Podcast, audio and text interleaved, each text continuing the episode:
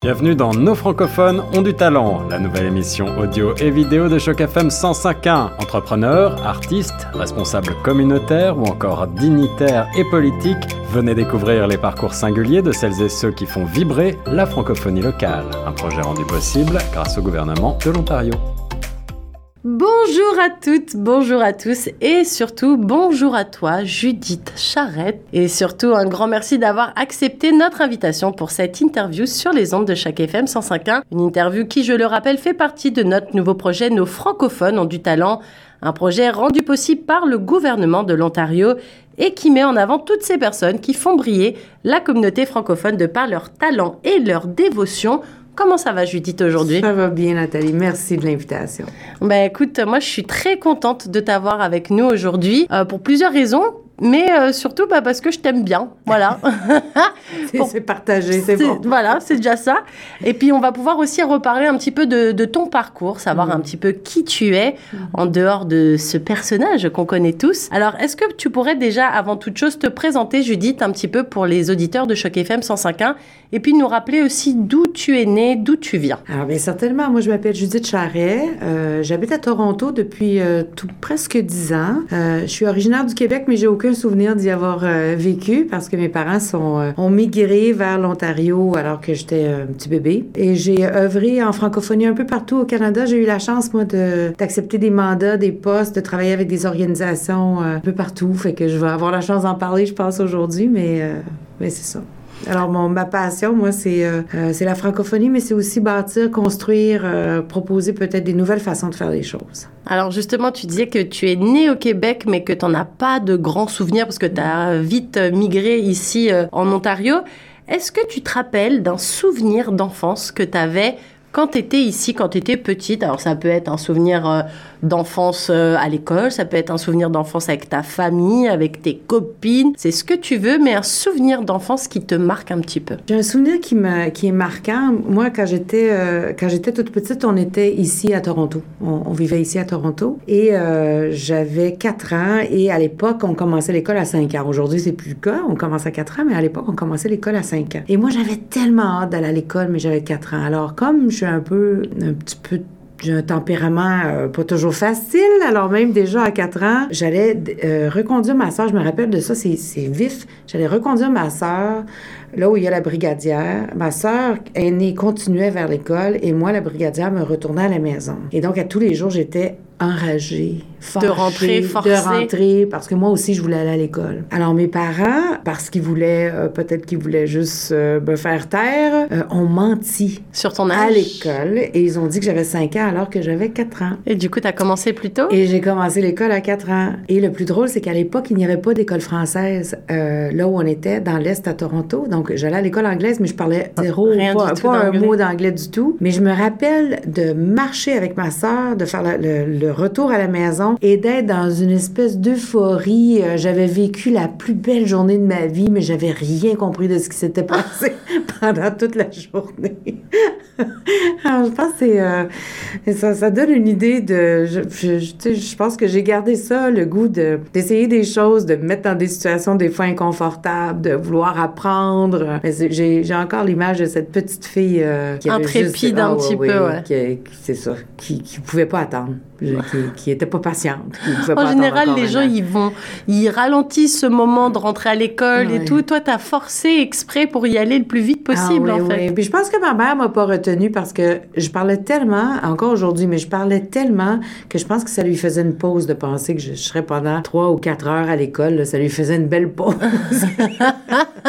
Elle s'est dit, ah, ben, quelle bonne idée, t'as as un an de moins, mais c'est pas grave, ma fille. Comme ça. tu vas aller saouler quelqu'un d'autre. exact. exact. Je pense que c'est ça. Et est-ce que justement la petite fille, la petite Judith, elle avait un rêve quand elle était petite? Est-ce que tu te rêvais dans un métier particulier ou est-ce que tu te rêvais, euh, je sais pas, Blanche-Neige Il y en a qui se rêvent tout et rien, mais c'était quoi ton rêve à toi quand tu étais petite? C'est drôle parce que quand euh, euh, ma grand-mère m'avait demandé, ma grand-mère Rimouski m'avait demandé qu'est-ce que je voulais faire, qu'est-ce que je voulais faire quand, je, quand j'allais être grande, et j'avais répondu, moi je vais être une star. et, euh, alors, je pense que c'était ça. Je m'imaginais, euh, je sais pas. Mais star de quoi? De la chanson, du théâtre, du cinéma Je chantais, j'aimais tout ce qui était être, devant, devant un groupe, faire une prestation. j'aimais ça déjà. Avoir un certain public. Travail, ouais. Oui, j'aimais cette, cette idée-là d'avoir les gens qui te regardent. C'est pas très humble comme euh, commentaire. non, mais chacun son truc. Et il y a des gens qui sont artistes et puis ils se rêvaient pas de ça du tout et puis c'est venu mm. après, donc euh, pourquoi pas. Mais alors, du coup, tu te rêves d'être euh, artiste? Là, la seule personne qui te regarde aujourd'hui, c'est moi devant toi? alors, du coup, comment après de j'ai envie d'être une star, j'ai envie d'être connue, j'ai envie d'être célèbre, mm. tu en viens à ton parcours de vie? Parce que du coup, tu n'as pas fait des études dans le domaine du spectacle du tout. Donc à quel moment tu t'es dit, ok, bon, mon rêve de gosse, c'était bien marrant. Euh, c'est peut-être toujours un truc que j'ai envie de faire, mais peut-être plus de façon euh, un hobby, faire du théâtre ou faire de la chanson ou peu importe, chacun a ses petits hobbies. Mais à quel moment tu t'es dit, bon, ok, moi de ma vie professionnelle, j'ai envie de faire ça, et du coup pour faire ça, je vais suivre telle et telles études j'ai eu la chance quand, euh, au secondaire, quand j'étais à l'école secondaire à Cornwall, parce que mon, secondaire, je l'ai fait à Cornwall, en Ontario, à l'école secondaire La Citadelle, et j'ai eu la chance de, euh, de, de, participer à un événement qui était organisé par la Fédération, aujourd'hui la Fédération de la jeunesse franco-ontarienne, la FESFO. Puis je suis restée très impliquée dans cette organisation-là. Et je pense que c'était peut-être l'arrimage de deux choses. Hein. C'était ce, ce, goût de vouloir être une star, mais je pense que ça s'est transformé, hein, le goût de vouloir changer les choses, le goût de vouloir exercer du leadership, le goût c'est ça, de rassembler les gens, de mobiliser les gens autour de. J'avais, et j'ai encore d'ailleurs, mais j'avais une espèce de ben, d'impatience, la même impatience que j'avais à 4 ans. Ouais. Moi, je voyais des choses quand j'étais au secondaire que je trouvais qui étaient inacceptables, et là, je. je, tu bouillonnais. Il faut qu'on fasse quelque chose, là, ça peut pas continuer comme ça. Alors, et euh, je, suis une je sais que je suis une dérangeuse, donc je propose des choses qui viennent euh, changer. J'aime bien cette expression dérangeuse, euh, c'est mignon. on peut faire les choses pendant des années, des années, des années, puis ça peut être bien correct, mais s'il y a quelque chose qui cloche là-dedans, moi, je, je pouvais, je peux pas rester silencieuse. Alors, fait que je, pense que ça, ça a été un moment, et dans cette organisation-là, dans cette implication-là avec la FESFO, j'ai appris à connaître ce que c'était le leadership jeunesse. J'ai appris à connaître ce que c'était le monde franco-ontarien plus grand que moi à mon école, mm. mais, mais de voir qu'il y avait des jeunes de partout en province, qu'il y avait des écoles de langue française partout en province, et qu'il y avait un mouvement jeunesse qui pouvait canaliser cette énergie énergie-là. Et que là, j'étais pas seule à vouloir changer le monde, mais il y en avait tout un paquet de il y avait d'autres gens comme moi toi, qui étaient comme ça. Et j'ai découvert dans tout ça le monde de l'animation.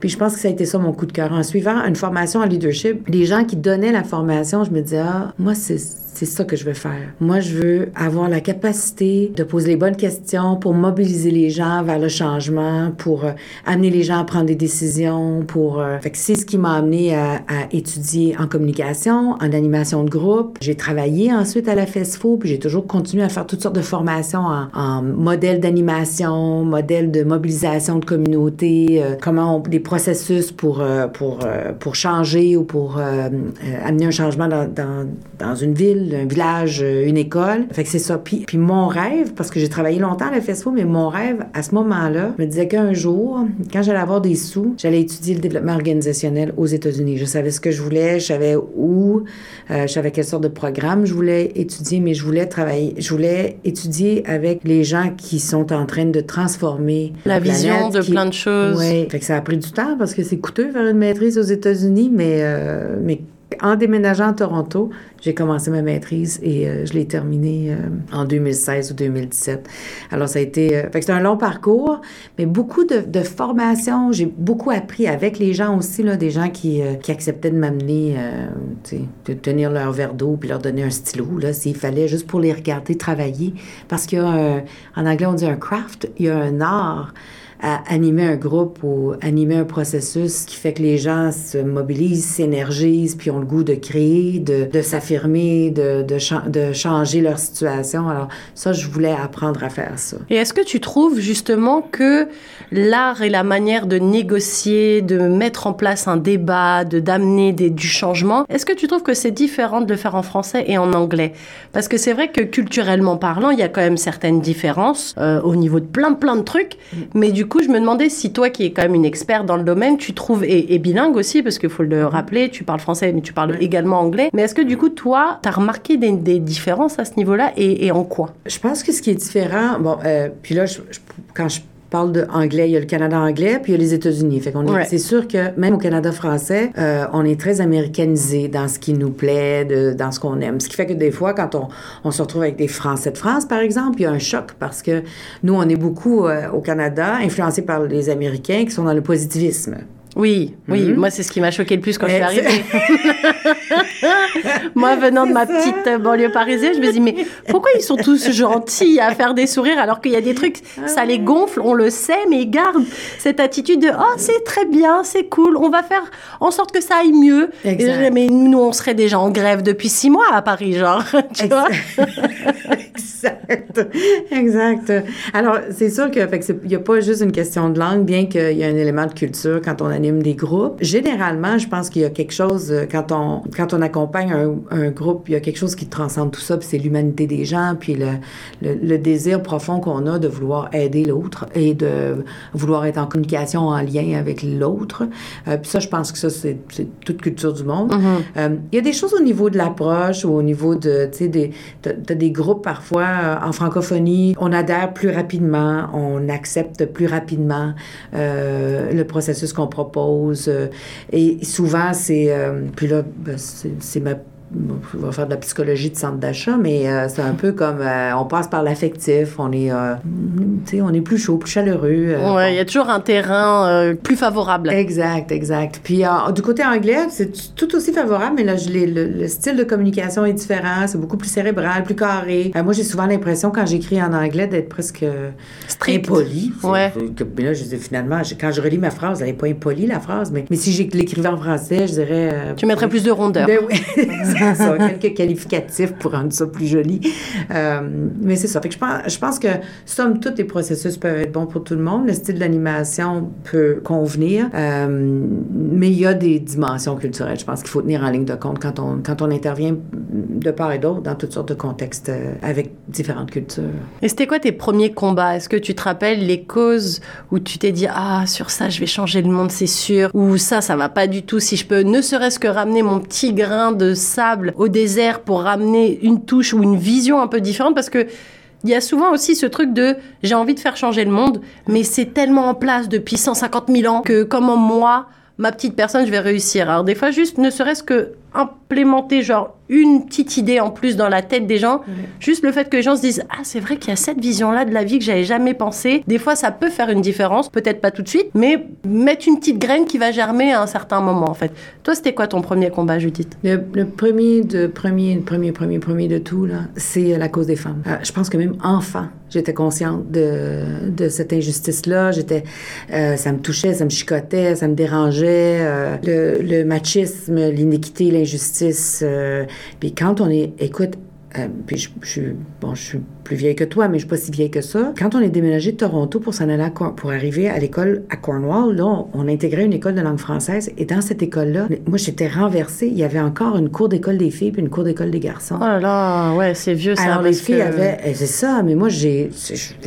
J'ai 50 ans aujourd'hui, j'ai pas 500 Ouais, ce que j'allais dire, parce que ma mère, à moi, qui en a une soixantaine d'années passées, elle, de son temps, il y avait ce truc-là. Je me rappelle, elle allait dans la même école que son frère et mon oncle et ma mère n'allaient pas dans la même cour de récréation.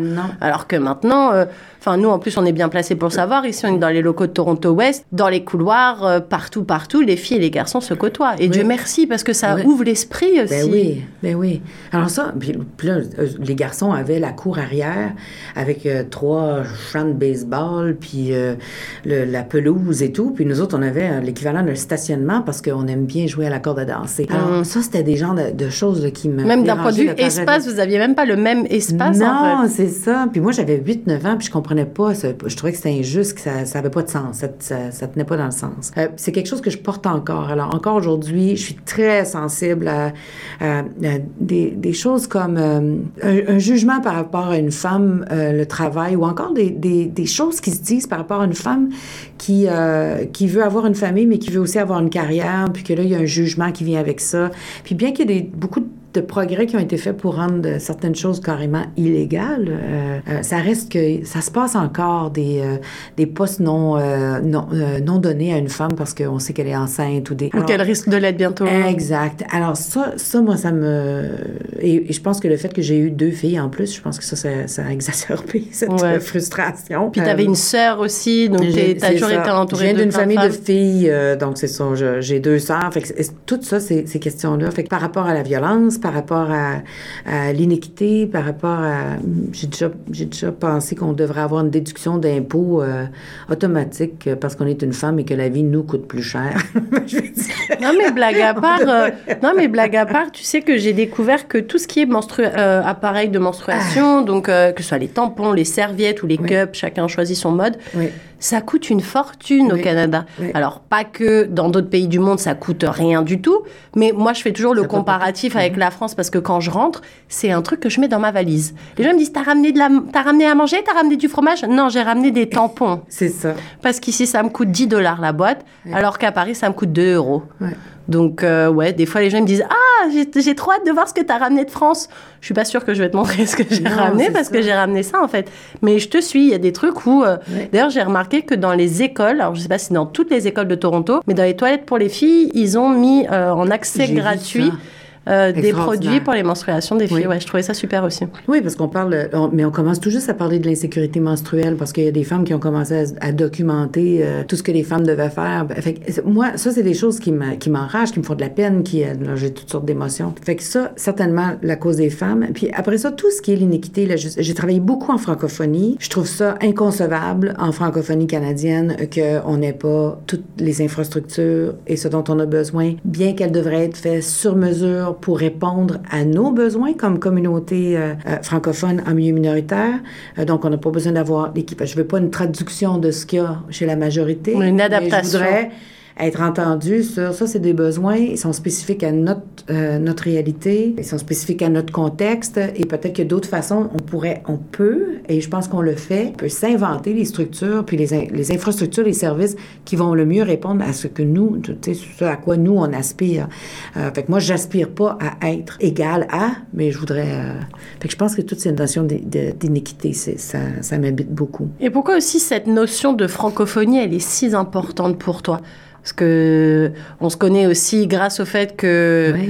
tu fasses partie de la grande famille de Choc FM, euh, radio communautaire francophone à Toronto, en milieu minoritaire. Tu aurais pu te retourner vers n'importe quel conseil d'administration. Au final, tu as choisi celui de Choc FM.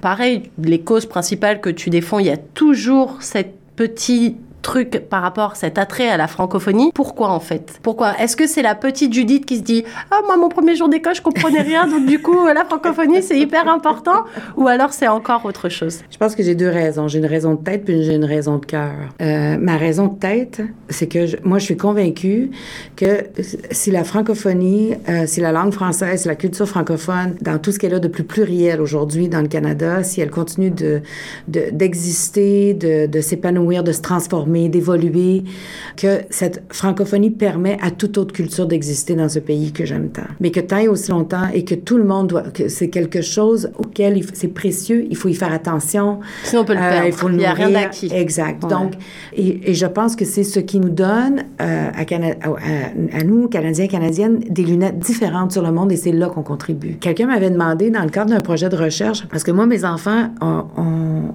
elles ont grandi à Ottawa. Et dans le cadre d'un projet de recherche, la personne me demande, mais si c'était si, c'était si important pour toi que les enfants parlent français, vivent en français et tout, pourquoi tu n'as pas juste traversé le pont acheter une maison à Gatineau, puis t'aurais eu, tu, tu te serais jamais soucié de quoi que ce soit. Là? Oui, parce que ta vie aurait été 100% J'aurais été à- francophone. ben oui, ouais. c'est ça.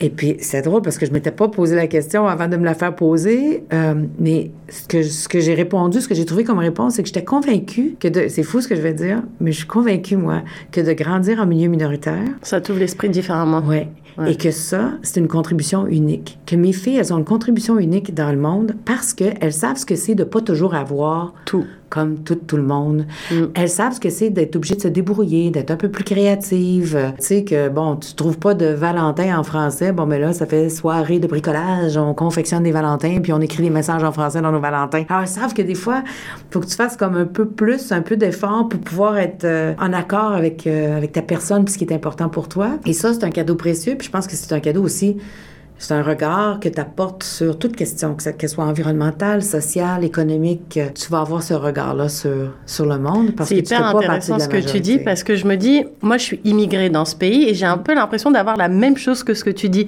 un regard différent parce Mm. Que j'arrive avec ma culture franco-française Oui. et je- j'ai l'impression dans ce que tu dis que ça rejoint aussi beaucoup le périple, le, le processus de plein de gens qui Oui. viennent de l'immigration Oui. parce que on a aussi choisi ce côté. On aurait très bien pu rester dans nos pays. hein.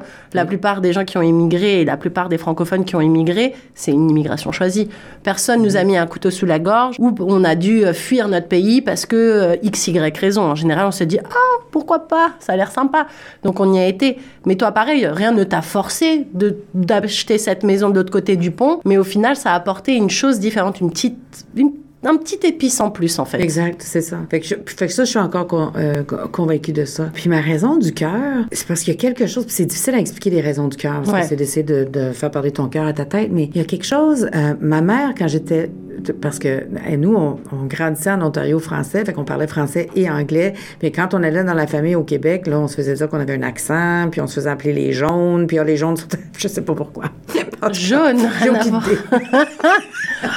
mis de bleu, j'aurais dit bon, ça se rapproche de la couleur du drapeau anglais. Exact. Non, j'ai aucune idée, mais bon. On faisait, on faisait rire un peu de, de nous, là, parce qu'on avait un accent. euh, Les Anglaises sont arrivées, bon. Mais je me rappelle que ma mère, elle m'avait dit, parce qu'il y a, y a toujours un moment dans la vie de tout, tout, tout jeune, en tout cas, euh, sauf exception, mais dans la majorité de la vie des jeunes, dans leur évolution, quand ils arrivent à l'âge où tu les côtoies présentement au secondaire, Ouais. il y a comme une remise en question. Hein? Est-ce que c'est encore ça que je veux? Est-ce que c'est bien? Ou est-ce que, ben là, il me semble que c'est plus facile pour moi de parler anglais? Ou bien c'est plus cool? C'est un concept que je com- comprendrai jamais, mais bon. Euh, Qu'une langue soit cool et une autre non, ça, c'est Oui, c'est- bah étrange. écoute, Mais euh, je pense qu'il se pose vraiment la question. Exact. Ouais. Ou alors, est-ce que c'est juste le fait de switcher pour eux qui est cool et de se dire peut-être que l'anglais, vu qu'on est ici dans une structure francophone, peut-être qu'elle va pas comprendre ce que je dis en anglais, alors je switch en anglais. Sauf que, copain, si j'habite à Toronto, je comprends tout ce que tu dis. Donc du coup, j'ai toujours un peu de mal aussi, mais ouais, effectivement. Non, mais Et- oui, il y a ce ouais. truc de c'est cool de parler une certaine langue. Oui. Et puis il y a aussi ce côté aussi que les enfants, par exemple, qui viennent à Toronto Ouest, des fois, ils sentent aussi que le français, c'est la langue de leurs parents, qui est un peu imposée. tu Eux, ils sont nés ici, alors ils veulent faire Tu les... te Voilà. de ça. Tu essaies d'être original quand en fait, t'es ce qu'il y a de moins original. Alors, euh, nous autres, on vit euh, à Toronto. On se fait traiter de French frog, French fry, French n'importe quoi. là. Alors que vous êtes Canadien aussi. Oui, oui, Ben, mais tu sais, c'est comme les enfants à l'école. Nous, on était les francophones. euh, et ma mère m'avait juste dit, puis c'est- c'est- ça, ça va avoir l'air peut-être banal, mais ma m'a dit, toi, Judith, quand tu te lèves le matin, puis que tu te regardes dans le miroir, tu te dis, là, moi, là, je suis une francophone. Puis c'est fou, mais cette phrase-là, mais tellement, ça m'est resté parce que pour elle, c'était, ça, c'est une évidence. C'était une fierté à revendiquer en plus. Euh, T'as pas besoin de remettre ça en question. Ça, c'est qui tu es. Ça fait partie de. Puis je pense que donc ma raison du cœur, c'est qu'il y a quelque chose dans notre langue du cœur. Puis on, puis on le voit avec les gens quand, quand, quand tu perds ta langue du cœur, ta langue maternelle. Tu, tu, perds, un, tu perds un morceau, tu sais, tu perds quelque chose. Et puis euh, à, à contrario, quand tu rencontres quelqu'un qui parle ta langue maternelle, t'es tellement Ah, content. Ah ouais. Mais la personne en face peut être euh, une personne horrible, mais juste le fait que vous vous entendiez juste sur le fait de parler votre langue, bah, Ouais. tu dis voilà, il y a une certaine connexion, il y a un truc, ouais.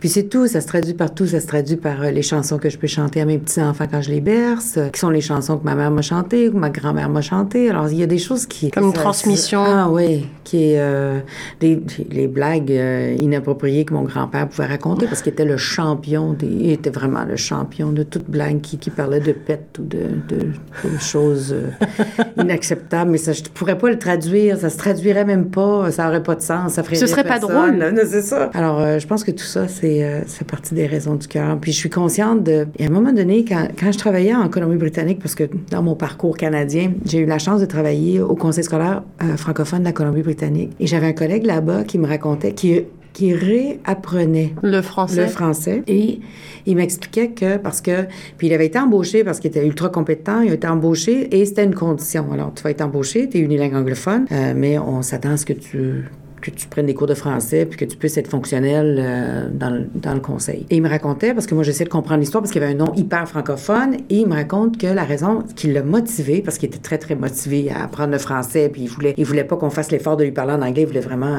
Il m'a expliqué que il était, euh, son père était dans ses dernières heures, et dans les dans les dernières semaines de son père, son père a perdu l'anglais, qui n'était pas sa langue maternelle. Donc, il a appris ça. Fait qu'il Il lui restait que le français. Ouais. Donc, il dit Je suis assise, en, je suis assis en train de partager les derniers moments avec mon père, puis je ne comprends rien de ce qu'il est en train de me dire. C'est incroyable.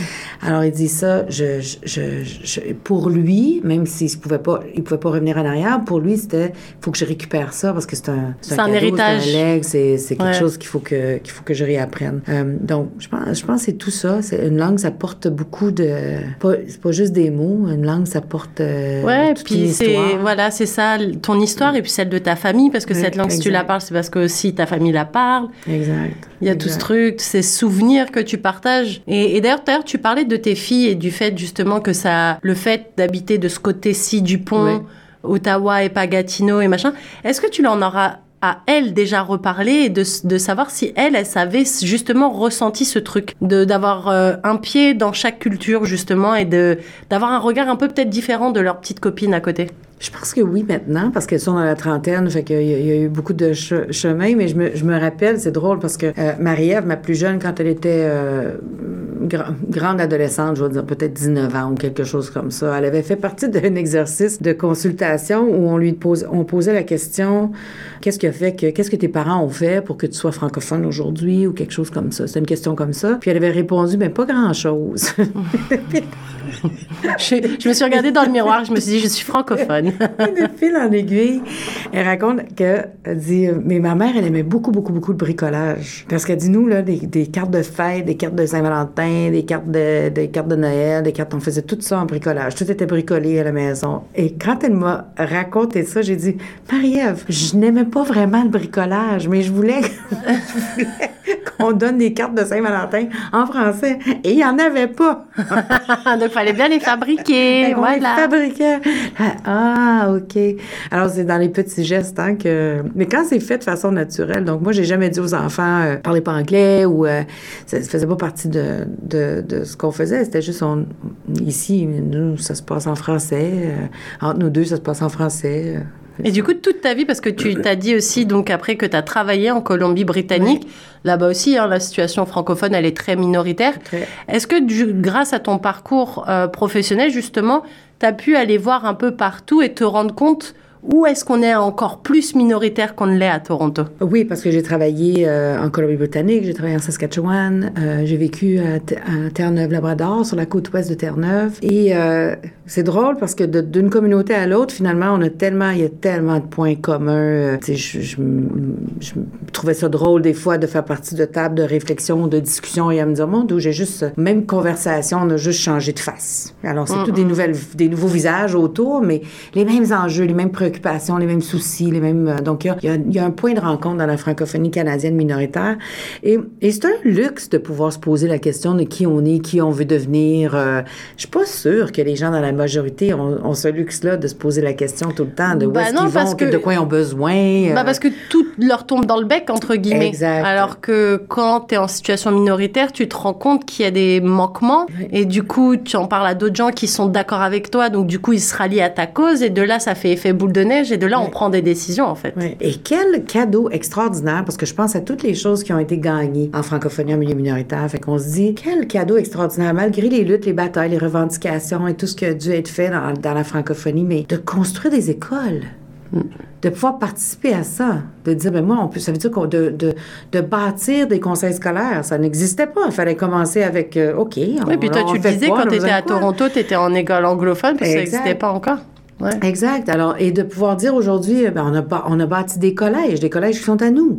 Ben, il y a eu revendication, lutte et tout. Et, puis moi, j'étais à la FESPO dans, ce- dans ce temps-là, donc on, on travaillait fort la revendication. Mais d'avoir le, hey, de- les- de- une université aujourd'hui qu'on bâtit, qu'on construit, qu'on invente, qu'on Et qui sont qu'on remplis, crée. parce que tu pourrais construire quelque chose qui oui, marche pas. Mais oui. Euh, avoir des écoles qui sont à moitié remplies, Oui. euh, se dire bon ben on va te faire comme des genres d'appels à la communauté pour voir s'il y a un certain goût pour ce truc-là parce qu'on a des beaux locaux, on a des profs qui sont prêts à dégainer leurs meilleurs cours, mais en même temps si en face il y a personne pour euh, les écouter, bah ça sert à pas à grand chose. Non, donc c'est euh, ça, c'est ça. Alors, c'est extraordinaire. À Vancouver, c'est vrai qu'en Colombie-Britannique, c'est une communauté euh, ultra minoritaire, mais dans l'école Rose des Vents, qui est une école élémentaire du centre-ville de Vancouver, ben, les, les enfants sortent, pourraient so- sortir par les châssis, sortir par les fenêtres. Il y en a tellement. L'école est, est devenue rapidement trop petite. Mais ça crée un problème parce que ça, ça, ça menait à une poursuite. Mais c'est quand même extraordinaire de Ouais. penser que alors que tout le monde se dit, bon, avez-vous vraiment Besoin? une population, est-ce que vous avez vraiment besoin? Puis qu'on fait la preuve que, ben oui, quand, euh, quand on a l'infrastructure qu'on a besoin, ben les gens, ils se, greffent à cette infrastructure parce que ça répond à, à l'ambition qu'ils ont pour leurs enfants ou pour euh, leur communauté. Ouais, et puis au-delà aussi de ceux qui sont déjà francophones, il y a les parents qui sont francophiles et qui voudraient que leurs enfants Exact. apprennent le, le français parce que c'est toujours plus simple. Et moi qui suis arrivée au Canada euh, dans ma vingtaine tassée, je me suis rendu compte que l'anglais, quand tu l'apprends hors du système scolaire, c'est différent. Oui. Parce que quand tu viens à l'école et que ta tête, elle est tout le temps dans la langue et que quand tu écoutes la radio, c'est la langue et machin. Enfin, tu, tu peux plus facilement en fait. Oui. Et je me dis, les enfants de familles anglophones qui viennent dans des structures francophones, c'est tellement plus simple pour eux d'apprendre cette langue parce que on leur mâche le travail, on leur apprend tout ce Oui. qui est attrait à la culture, attrait à la langue.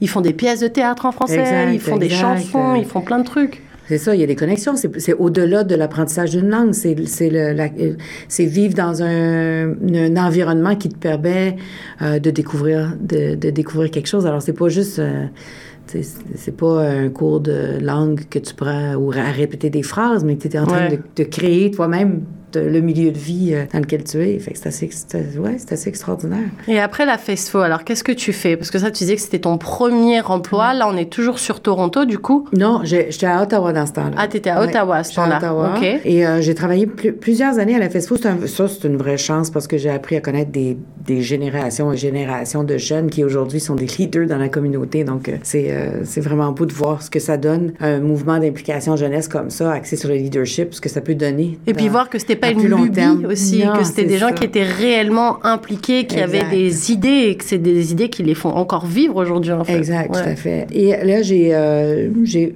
quitté la FESFO parce que euh, on, on voulait faire. Il y avait euh, en Ontario l'adoption d'une politique en aménagement linguistique pour les écoles, les communautés des écoles, euh, et on voulait proposer un modèle euh, pédagogique, une approche pédagogique qui serait spécifique au milieu minoritaire, qu'on a appelé à ce moment-là une pédagogie culturelle, et on a développé un modèle de formation inspiré de ce qu'on faisait à la FESFO avec les jeunes, comme stage de leadership, mais où on recevait des profs, des directions d'école, euh, pour créer un contexte où on pouvait amener les gens à se rappeler, à se reconnecter sur Avec leur ça. propre identité francophone et l'attachement qu'ils pouvaient avoir à leur langue et culture puis à se projeter sur ben moi comme intervenant dans ma salle de classe, même si parfois c'est pas facile d'être dans un environnement où les élèves justement parce qu'ils croient que l'anglais c'est cool et le français c'est vieux. cool. Ouais.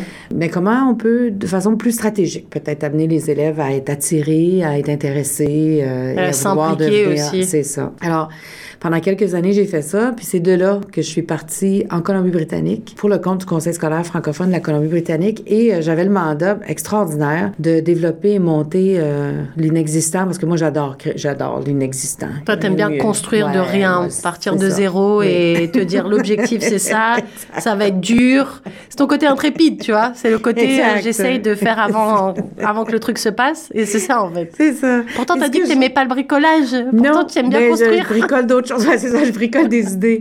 Et il n'y a rien que j'aime plus encore que, que l'invitation à construire, mais avec une idée de ce qu'on va faire, puis là, ben, déco- déconstruire ça pour proposer autre chose. Moi, là, ça, c'est ma... je- la question que je pose le plus souvent dans tous les environnements de travail, ce qui fait que je dérange, puis je, je le sais que je dérange, c'est pourquoi on fait ça comme ça? Ok. Est-ce qu'on pourrait faire ça autrement? Est-ce qu'on pourrait Ouais. faire ça autrement? Est-ce que ça, ça nous sert vraiment? Est-ce que c'est une loi ou un règlement? Est-ce que c'est nous qui l'avons inventé? Alors moi, j'ai les questions à savoir, juste pour comprendre, le carré de sable, il est comme en grand pour vrai, puis est-ce Ouais. qu'on peut se permettre de, de, Pour de voir les, choses les autrement? cadres et tout ça. Ok, ouais. Euh, donc, euh, je devais euh, monter le volet culturel et communautaire qui avait pour objectif de créer des, des événements ou un cadre pour engager les jeunes dans leur propre vie communautaire francophone, puis faire le lien entre ce qui se passait dans la communauté, donc les organismes communautaires, le milieu scolaire, fait créer les ponts.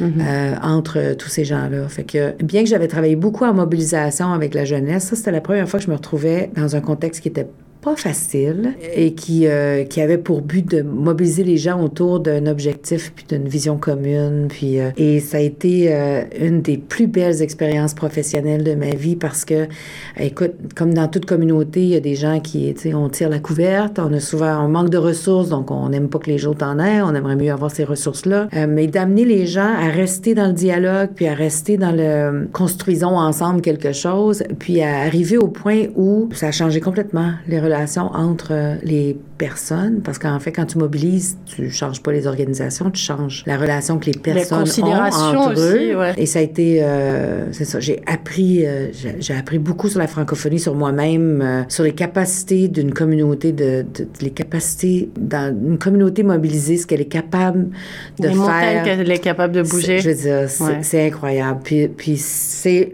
ce- à partir de ce travail-là que, que, que je fais tout mon travail maintenant. Moi, je pars toujours du principe que, OK, c'est sûr qu'individuellement, on peut aller chercher euh, tu sais, 5 000, mais qu'est-ce que ce serait si on travaillait ensemble? Est-ce qu'on pourrait aller chercher 5 millions? Est-ce qu'on pourrait... euh, alors, je suis un peu dans, la posture de, mais qu'est-ce qu'on serait capable d'accomplir si on travaillait ensemble plutôt que de, se tirer les couvertures? Et à quel moment tu te dis euh, ah mais il y a une radio francophone à Toronto, elle a l'air sympa. Pourquoi pas euh, Pourquoi pas m'y intéresser Pourquoi pas me rapprocher et pourquoi pas devenir la présidente du conseil d'administration?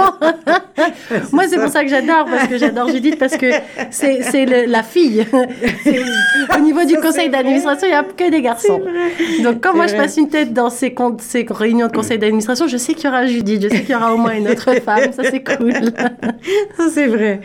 Euh, écoute, moi, euh, une de mes premières implications quand j'étais au secondaire, c'était à la radio de l'école. J'aimais tellement ça, faire de la radio. parce que là, C'était ton côté star?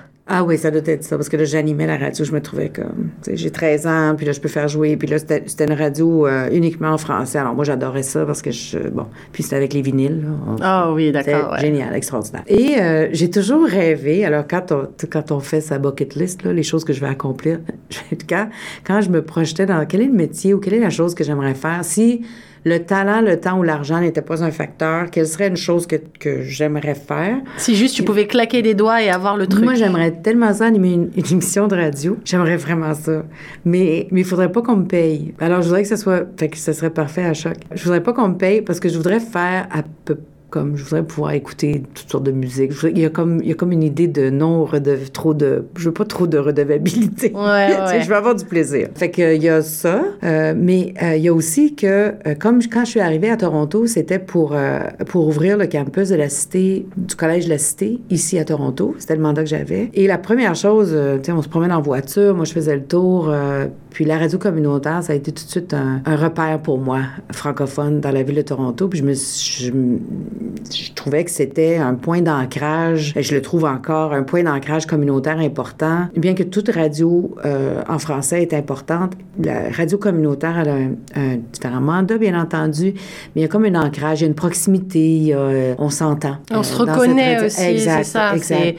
On laisse parler les gens de façon un peu plus libre aussi. On valorise les, les choses qu'ils font au quotidien parce que quoi qu'il arrive, même si tu es juste un petit vendeur d'une petite boutique euh, et que tu qu'une petite dizaine de clients, bah, ces dix, ces dix clients-là, ils sont francophones, tu leur rappelles des souvenirs, Oui. euh, tu Oui. fais en sorte que leur quotidien à eux, il soit agréable, Mais il oui. soit confortable, il rappelle le goût de la maison. Donc ouais, c'est tous ces petits trucs. Là, je dis vendeur parce que c'est le premier truc qui me vient en tête, mais ça peut être un restaurateur, ça peut être un prof, ça peut être plein de choses. C'est ces gens qui s'impliquent Oui. pour les mêmes raisons que toi, tu t'impliques dans cette francophonie au final. Exact. Puis il y a quelque chose dans la radio communautaire de Toronto en particulier, francophone choc, qui, qui se distingue de toutes les autres. C'est que on n'en a pas beaucoup de points de ralliement francophone. La ville, elle est trop grande. Ouais, c'est trop grand. Alors, euh, Choc, ben, ça joue ce rôle-là, à quelque part, d'être un point de ralliement sans qu'on se connaisse, sans qu'on se voit, parce qu'il y a comme des petites... il y a des des petites capsules francophones euh, dans le Grand Toronto, des gens qui se voient, des groupes, tout ça. C'est ça. Puis ça, c'est important. Mais il y a comme une, une démocratie, à quelque part. Choc, c'est comme une... c'est la francophonie démocratique de Toronto. Euh, tu sais, le- l'espèce de, de point de rencontre où tout le monde peut écouter, s'entendre, euh, ça s'adresse à tout le monde. Fait que ça, ça, pour moi, c'est un élément qui se distingue de d'autres radios dans des plus petites communautés où les francophones se connaissent parce que s'il arrive un événement, tu le sais que c'est Oui, puis ça être c'est- l'événement, alors que- Exact. Donc, tu, ouais. tu te rassembles là. Tandis qu'à Toronto, on a comme l'opportunité de, de faire connaître des gens qu'on connaît pas, de faire, de faire entendre des gens qu'on n'entendrait pas. Euh, puis ça, je trouve que c'est euh, particulier et, euh, et hyper important. Fait que d'abord, le médium m'intéresse. Euh, deuxièmement, je trouve que c'est hyper important. Puis troisièmement, quand j'étais au collège, le, le- un des premiers mandats que j'avais, c'était de voir à livrer un programme en journalisme. Alors, je me suis tout de suite tournée vers Choc en disant, est-ce qu'on peut euh, travailler ensemble? Et là, c'est devenu euh, une histoire de cœur, là, Choc, Choc et moi, parce que ça a été tout de suite un endroit où euh, les étudiants pouvaient venir. On a fait des émissions en direct ici. Euh, ils ont eu la chance d'avoir de la formation. Ils étaient accompagnés. Euh, ça, leur créait un espace tout de suite qui leur permettait de mettre à l'essai ce qu'ils apprenaient dans les cours. Fait que, que c'est ça. Fait que cette proximité-là, puis, puis à quelque part, on, moi, j'ai tendance à, à m'attacher aux organisations parce que je m'attache aux gens, puis je m'attache à la culture de l'organisation, pas avec un grand C, mais avec un petit C. Quand on, comment on accueille les gens, comment on fait de la place. euh. L'importance qu'on leur donne aussi, c'est ça? Exact. Puis là, ben, j'ai la chance d'être présidente, oui, mais d'un conseil d'administration euh, où on a beaucoup de plaisir. On- Il y a beaucoup de respect, beaucoup de plaisir. euh, c'est, euh, c'est, c'est vraiment, sincèrement, un conseil d'administration agréable. Et c'est pas toujours le cas.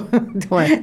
Alors, ben, celui-ci, c'est comme si tout le monde a juste le goût de, de contribuer puis de faire en sorte que, qu'on avance puis qu'on serve euh, l'organisation duquel on est, on est responsable, finalement. Et alors, pourquoi avoir décidé de te mettre à la présidence, enfin de te mettre, de, de choisir de, te, de postuler pour la présidence, alors que toi, ce que t'aimes, c'est le micro, c'est faire de l'animation, t'étais dans, ta, dans ton truc d'école, tu faisais de la radio à l'école, et puis au final, euh, moi, je t'ai jamais vu à l'antenne. Non, mais je me prépare tranquillement.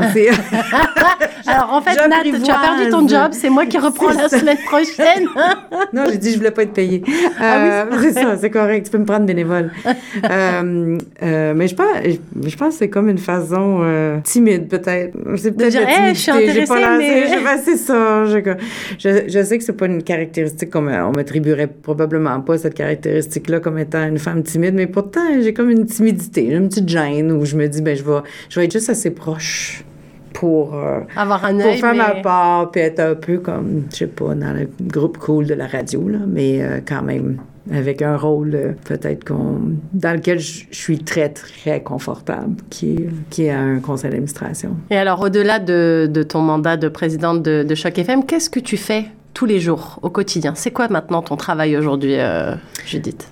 Alors, depuis euh, 2021, donc post, euh, ouais, post-pandémie, depuis 2021, euh, j'ai choisi, j'ai décidé de me lancer à mon compte. Donc, j'ai euh, commencé ma propre entreprise qui s'appelle Judith Charret Conseil. Et là, je vais faire une blague parce que je fais, depuis la pandémie, j'ai pris l'habitude, je fais des conserves. Je conserve tout, là. Je conserve des asperges, des topinambours, des choux-fleurs, des carottes. Je conserve tout. Des tomates, des betteraves, n'importe quoi. Je conserve tout. Alors, mes Et filles à la blague tu mets me ça dans ton bunker chez toi mais là, tu sais comme moi que les appartements, ils sont pas grands à Toronto. Ouais. Alors, il y en a partout.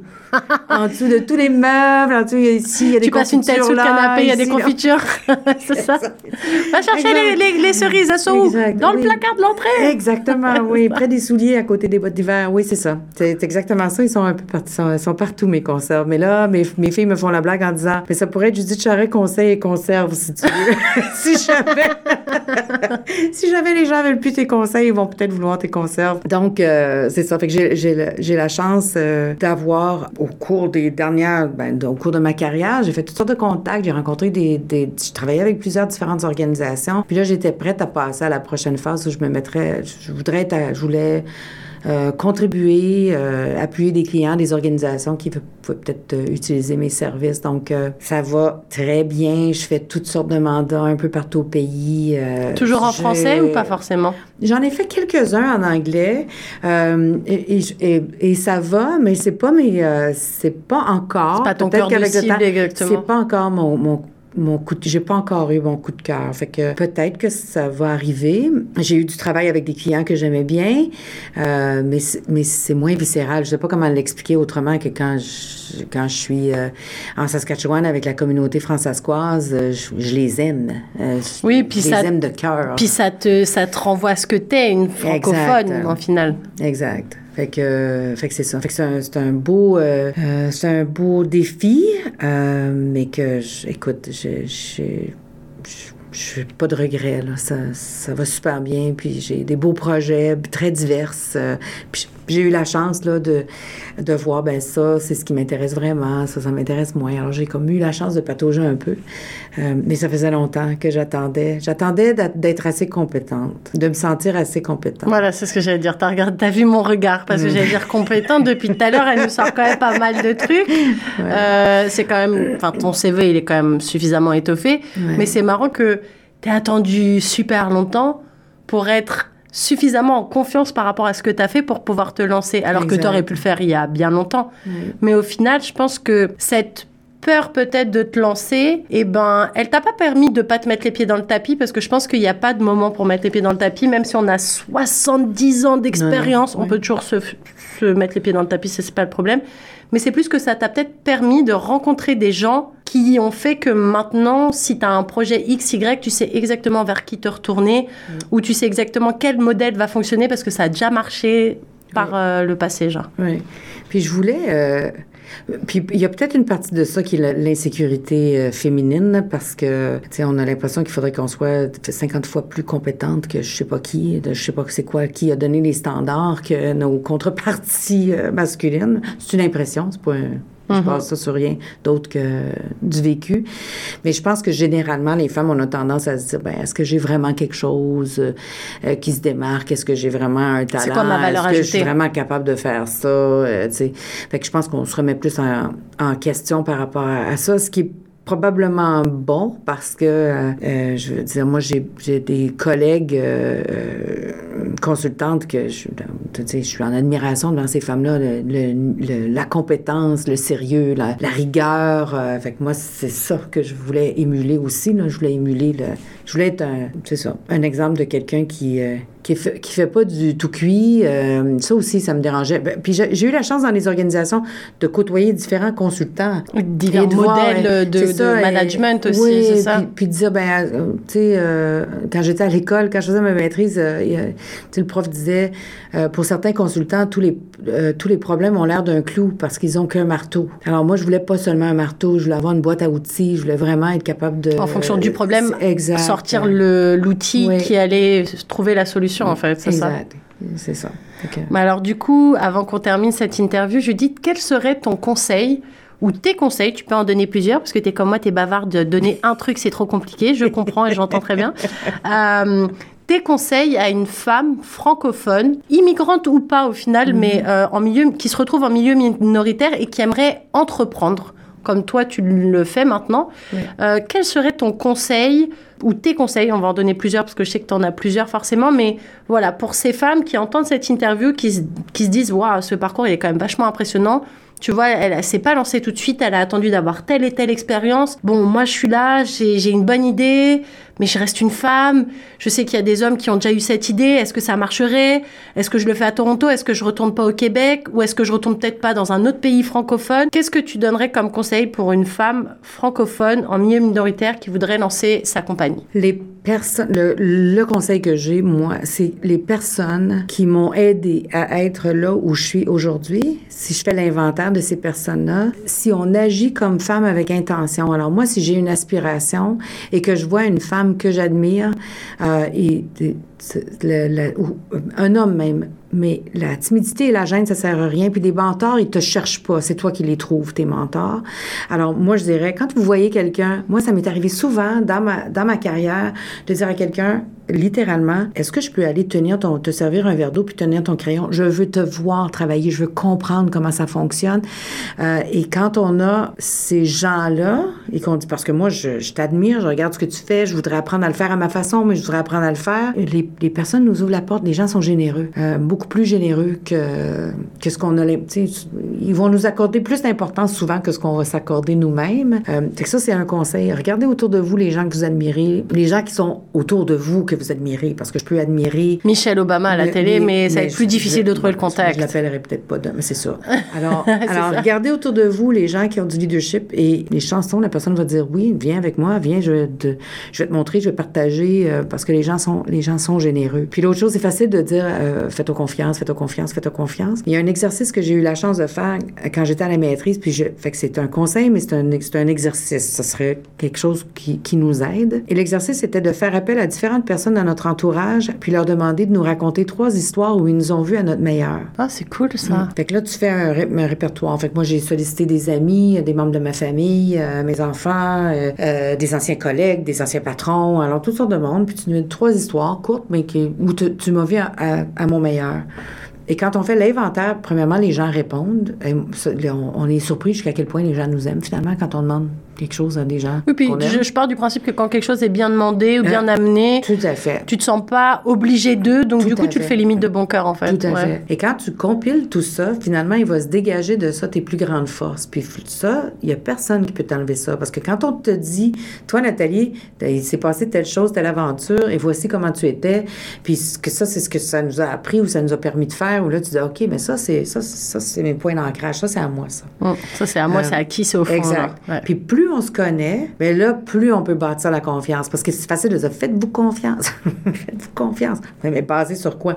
Mais si je sais que ça, c'est mes, ça, c'est mes éléments solides, ça, je suis solide, ça, je suis solide, ça, je suis solide, ça, je suis à mon meilleur, ça, je suis à mon meilleur, ça, je suis à mon meilleur, ben là, après ça, je sais que là, je peux avoir confiance en ces capacités-là. Parce que c'est pas juste moi qui les ai vues, mais c'est les autres qui ont vu ça en moi. Fait que j'ai pas toutes les forces, puis j'ai pas tous les talents, puis je serais pas capable de tout faire, puis je serais pas bonne en tout. Mais en tout cas, sur ce que Mais t'es sur bonne. ça, ça c'est mes piliers solides sur lesquels je vais bâtir mon ambition, mon rêve, mon projet. C'est là-dessus que je vais bâtir ça. Eh ben, écoute, merci beaucoup, Judith, pour ces beaux conseils de fin d'interview. J'ai trouvé ça hyper intéressant. Merci, Nathalie. Merci beaucoup pour l'entretien de manière générale aussi, d'être revenu euh, sur tous ces petits détails rigolos de ta vie et puis pour ton entrain naturel aussi. Moi, j'apprécie beaucoup les énergies comme ça, donc merci, beaucoup. Merci à toi. Tu es vraiment accueillante. Merci. Oh, merci.